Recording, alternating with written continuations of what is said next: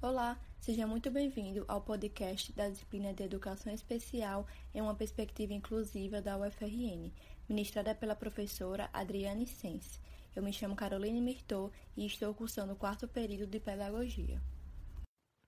Olá, me chamo Ana Cecília, sou estudante do curso de Pedagogia na UFRN e também estou cursando o quarto período.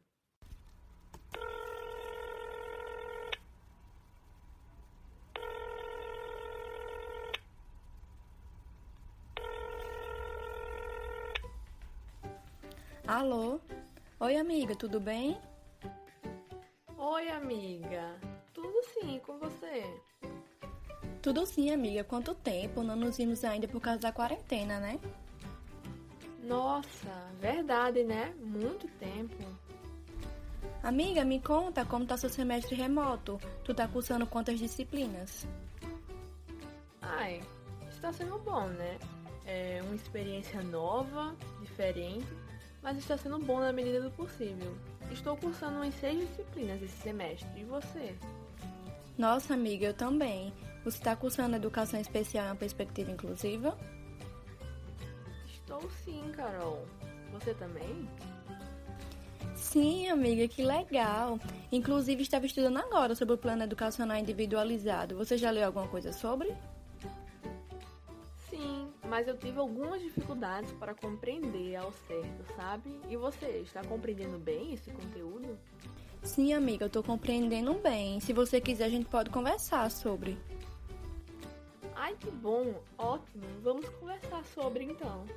É, o que você entendeu, amiga, sobre o plano educacional individualizado? Amiga, assim, de modo geral, o plano educacional individualizado é um plano estratégico, sabe? Que ele tem a finalidade de contemplar a diversidade existente em sala de aula e é principalmente uma resposta educativa, né, aos alunos com deficiência ou transtornos globais. Ah, sim. Inclusive, Carol, eu também li a respeito de como os professores eles devem elaborar novas estratégias e propostas curriculares que garantam o processo de ensino e aprendizagem, né? É, essas estratégias elas têm a finalidade de contemplar as singularidades de cada aluno como resposta aos alunos com deficiência e transtornos globais. Bem, foi isso que eu captei. Você também? Sim, amiga, isso mesmo. Só que ainda há muitas dificuldades, sabe? Na implementação de propostas curriculares diferenciadas que atendam a essas singularidades educacionais dos alunos de educação especial. Ainda mais nessa concepção da inclusão escolar, né? E aí é que tá. Essa proposta ela só vai ter efetivação de fato se o currículo e as práticas pedagógicas contemplarem as especificidades de cada um e não partirem do total, né, da homogeneidade. Nossa, verdade, né? Assim, Carol, eu acredito muito que o pouco conhecimento dos docentes influencia muito para que seja algo tão difícil para ser implementado. Levar em consideração os problemas sociais enfrentados no cotidiano também pode ajudar muito para a efetivação dessa proposta, já que a partir disso os docentes eles podem ter uma visão mais ampla a respeito dessa homogeneidade e dessa forma eles podem conseguir orquestrar de forma mais efetiva propostas pedagógicas que contemplem as demandas de cada aluno, como mesmo já diz no texto de Márcia Denise e Rosana Glad. É, mas, Carol, me diz, como funciona ao certo esse plano educacional individualizado? Amiga, antes de responder sua pergunta, é muito importante deixar claro que as diretrizes oficiais, elas estabelecem que a inclusão deve ser oportunizada e efetivada em todos os níveis de educação, ou seja, desde a educação infantil até o ensino superior. E além disso, ela caracteriza o atendimento educacional especializado como uma espécie de suporte, de apoio, sabe? Utilizado em salas de recursos multifuncionais e por isso não deve ser substituído de forma alguma pelo ensino regular, e sim visto e usado como método, né, como uso de complementação e suplementação aos alunos público-alvo da educação especial. Só que é, esses documentos né, legais, eles enfrentam diversas barreiras, como a gente já citou, da, do currículo inapropriado e o despreparo dos docentes. Ainda há também a falta de acessibilidade física, salas é, superlotadas, práticas avaliativas homogêneas e engessadas. É bem complicado. Mas voltando à sua pergunta, a utilização do plano educacional individual no Brasil ele é recente e temos poucos estudos sobre sua elaboração e aplicabilidade, sabe? Só que a gente precisa dispor desse planejamento, pois só assim a inclusão ocorrerá de fato, né? Esse plano educacional individual funciona como orientador de propostas pedagógicas que atendem às necessidades dos alunos a partir dos objetivos gerais da turma. Hum, tô entendendo melhor agora. Então, assim, Carol, o plano educacional individualizado ele seria uma ótima alternativa, né? Já que tendo essas adaptações curriculares, isso não vai minimizar os conteúdos aprendidos nem os objetivos a serem atingidos. Muito interessante a forma que o plano educacional individualizado vem para auxiliar os professores com o planejamento das práticas pedagógicas inclusivas. Novamente tocando na tecla de contemplar o aluno com deficiência, já que esse planejamento ele vai ajudar o docente a identificar as barreiras que estão impedindo o processo educativo. É isso? Isso, amiga, isso mesmo. É necessário que aconteça realmente avaliações pedagógicas com o sentido de fornecer elementos para elaboração e modificação do plano educacional individualizado, né? Que visem, né, que objetivem singularidades e potencialidades, e não para verificar erros, dificuldades, limitações, como ocorre frequentemente.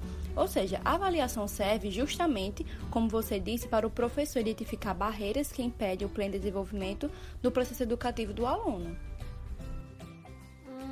muito interessante. Mas, amiga, vem cá. Você poderia me falar alguns métodos de avaliação? Amiga, sim. Existem diversos métodos de avaliação escolar para alunos com deficiência. Isso irá depender de cada profissional e do aluno em si. Mas existe o portfólio, por exemplo, ou webfólio, caso você queira fazer por algum software do, da internet, que é uma espécie de instrumento de documentação. Nele você pode registrar as atividades realizadas pelo aluno em um determinado período e pode acompanhar o processo de ensino-aprendizagem dele também. Através desse portfólio, você pode é, identificar né, as potencialidades do aluno, avaliá-lo conforme os objetivos gerais da turma e propor novas atividades e desafios para ele. Ah, sim, entendi. Mas vem cá, e quanto ao método de avaliação da construção do plano educacional individualizado? A avaliação da elaboração do plano educacional individualizado é planejada em três níveis, certo? O primeiro nível é a identificação. Tem como objetivo né, identificar as necessidades educativas dos alunos.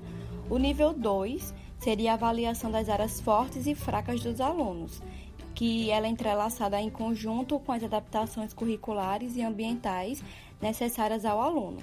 E o nível 3, que no caso seria a intervenção a partir dos objetivos propostos no plano educacional individualizado e a reavaliação dos alunos. Hum, entendi. É, mas há outros instrumentos que possam servir para avaliar o nível do aluno fora o portfólio, né? Eu tenho um pouco de conhecimento sobre o inventário de habilidades escolares. Ele é bem interessante e dá várias pistas sobre as habilidades e processos dos alunos com deficiência. É, eu concordo. O trabalho colaborativo ele é fundamental, né? Porém, o sistema de saúde ele tem focado principalmente no diagnóstico e na reabilitação e por isso muitas vezes não encontra uma sintonia com a área educacional, né? Amiga, isso acontece frequentemente. Você tem algo a mais para acrescentar ou alguma dúvida sobre o plano educacional individualizado? Não, não, não tenho nenhuma dúvida, nem mais nada a acrescentar. Acho que nossa conversa foi muito proveitosa e foi ótimo conversar e sintetizar esse assunto com você, amiga. Muito obrigada. De nada, amiga. Muito obrigada. Foi ótimo aprender ainda mais com você. Tchau, amiga. Se cuide, viu? Beijos. Tchau, amiga. Use máscara e álcool em gel, viu? Se cuide. Beijão.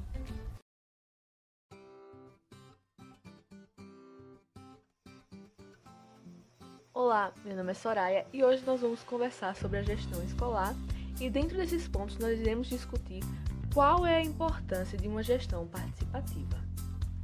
Inicialmente, é importante ressaltar que para qualquer instituição que lide com pessoas e objetivos, faz-se necessária a presença de um bom gestor e administrador. O principal papel do gestor escolar é transformar o ambiente de trabalho em agradável, acolhedor e participativo, prioritariamente aos professores, e também fazer com que haja um funcionamento das operações técnicas. Existem facetas importantes da gestão que auxiliam a formação e ao profissional a alcançar o objetivo de construção da autonomia e desenvolvimento de sua escola e sociedade. Seriam essas uma gestão pedagógica, que é diretamente ligada à finalidade da instituição, de forma que envolva o planejamento educacional, melhorias nas práticas pedagógicas e metas de otimização da equipe e relação de ensino-aprendizagem. Também é importante ressaltar que o gestor ele não trabalha sozinho. Ele precisa de auxílio para poder exercer suas funções com plenitude e qualidade. Para isso, ele conta com a equipe pedagógica essencial para o seu dia a dia. Um vice-diretor, um coordenador pedagógico, um coordenador administrativo financeiro e um suporte pedagógico. De acordo com a Lei de Diretrizes e Bases da Educação Nacional, a LDB, o projeto político pedagógico, PPP, deve ser construído de forma coletiva e democrática. O PPP, além de ser construído de forma coletiva, como já foi mencionado, ele deve ser atualizado anualmente. No entanto, nas escolas de rede pública brasileira, as revisões e modificações acontecem em média a cada dois anos. Esse documento ele deve conter o currículo, metodologias escolares, identificação da escola, a sua missão, contextos familiares dos alunos, informações de ensino-aprendizagem e recursos disponíveis àquela instituição. Papel de um gestor democrático na concretização e materialização do PPP, portanto, é promover reuniões, diálogos e oportunizar a toda a comunidade escolar a participação, colaboração e autonomia na elaboração do projeto político-pedagógico.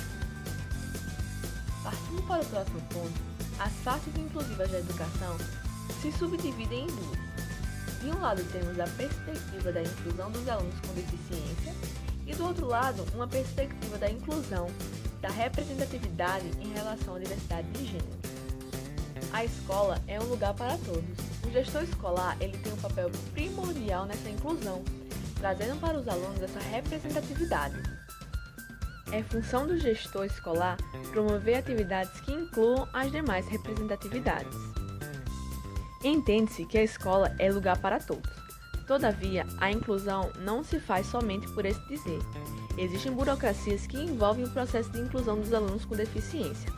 Inicialmente, é um processo que deve ser trazido para a escola por meio da representação. Dessa forma, o gestor ele tem papel primordial no ofício que diz respeito à construção crítica dos alunos para que todos possam acolher devidamente e igualmente no cotidiano. A Lei nº 3.146, de 6 de julho de 2015, diz que a pessoa com deficiência deve ter acesso à educação de forma igualitária. No entanto, sabe-se que a ação não diz respeito somente ao gestor. Toda a comunidade escolar tem responsabilidade em acolher, admitir, aceitar e respeitar todo e qualquer aluno. Diante do que foi exposto, a gestão democrática ela é substancialmente importante para o âmbito educacional. Dessa forma, o gestor ele permite a participação e articulação entre aluno, escola, comunidade e família, visualizando o progresso da instituição por meio do modelo de gestão. Faz-se o projeto político-pedagógico, que tem como objetivo tornar visível os dados da instituição e a proposta curricular educacional, e ele deve ser atualizado anualmente para que o processo educacional acompanhe o contexto social e as atualizações decorrentes da sociedade.